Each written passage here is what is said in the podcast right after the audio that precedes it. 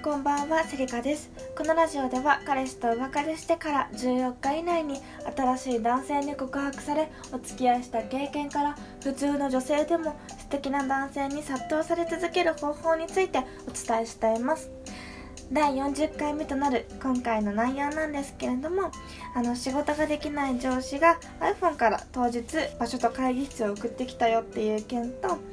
他人の骨折より自分のささくれっていうことわざがあるように自分のささくれ要は相手のささくれをですね気にしてあげる人を持てるよっていうことについてお話ししようかと思います。でまずですね最初に1つ目の話題なんですけれども、あの仕事ができない上司が当日7時に iPhone から場所と会議室を送ってきた件っていうことでですね実はこれを撮ってる日が、あの研修の日だったんですね。で私新人営業で1年目で営業をやっているんですけれども今日はその1年目の営業が全国から集まって、まあ、全国って言ってもあの同じ部門の人なのでそんなに多くはないんですけれどもでも遠いところは大阪とかそういうところからあの集まってですねあの研修が1日あったんですけれどもあのねこの研修の日にちその何日にやりますよっていうような日にちは前々からその教育担当の人からねメールが来ていたんですけれどもあの研修を行う場所とあのまあビルですね。ビル名とかが書いてなかったんですよ。で私はあれいつになったらこれ送ってくれるのかなとか思って待ってたんですけど まあ聞けよって話だと思うんですけれどもね。そうしたら研修当日ですよ。本当に研修の当日朝の7時にその上司があの iPhone からねあの場所と会議室名を送ってきたんですね。でいやみたいな。それは遅すぎるんじゃないかなって私は思って。でその先ほども申し上げたように今回の全国からあの営業マンたちが集まって1日研修をやるっていうことでねあの全泊する人もいるんですよ。なのでなんでもっと前もって言っておかなかったのかなとか思ったんですね。で、あの、私はそれを見ていてなんかこの人はデートができないのかなって思ったんですね。でなんでデートできないかっていうとだってデートで最低限決めるべきって日にちと場所と時間じゃないですか。ねそれがないと待ち合わせできないんですよね。でこの人はそのまあ当日にね朝気づいてあの送ったからいいもののですねあの女性ともし待ち合わせをする時にですね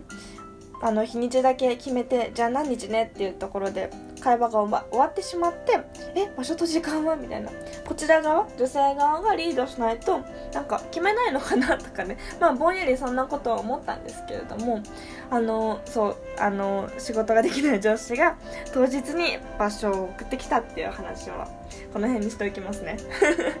そう。でそう。今日研修があってですねその研修っていうのはすごく楽しくて楽しくて楽しいだけじゃなくてもちろんあの身のあるものにこれからしていければなっていうふうに思ったんですけれども一番ね印象に残ったことは私自身あの営業側が聞きたいこととお客様が本当に話したいことっていうのは違うんだよっていうことをね気づかされたんですね。で例えばですねあのお客様のところに営業をかけに行く時相手が経営者だとしますね。経営者だと仮定してその経営者の方が何を考えているのかっていうのを本当にこう聞いていかなきゃいけないんですけれども例えば経営者が考えていらっしゃることが売り上げを伸ばしたいですとか人材を確保したいとか、まあ、コストを削減したいとかそういうことをお考えになっているにもかかわらずですねこちら側営業側がまあ、パソコンとかもし売る時にパソコンの台数は何台がいいですか？とかメーカーはどこのがいいですか？とか OS はとかソフトウェアはとかねそういう製品についてのことだけ聞いてしまっていてあの本当に相手お客様が話したいことっていうのを聞けてないことにまず気づきましょうっていうようなねあの研修があったんですよ。で私それを聞いていてはっと思ってしまってちょっといつもやってしまってるなって思ったのであの本当にお客様が話したいことをちゃんとこう聞いてあげるようなあの営業をしていきたいなって思いました。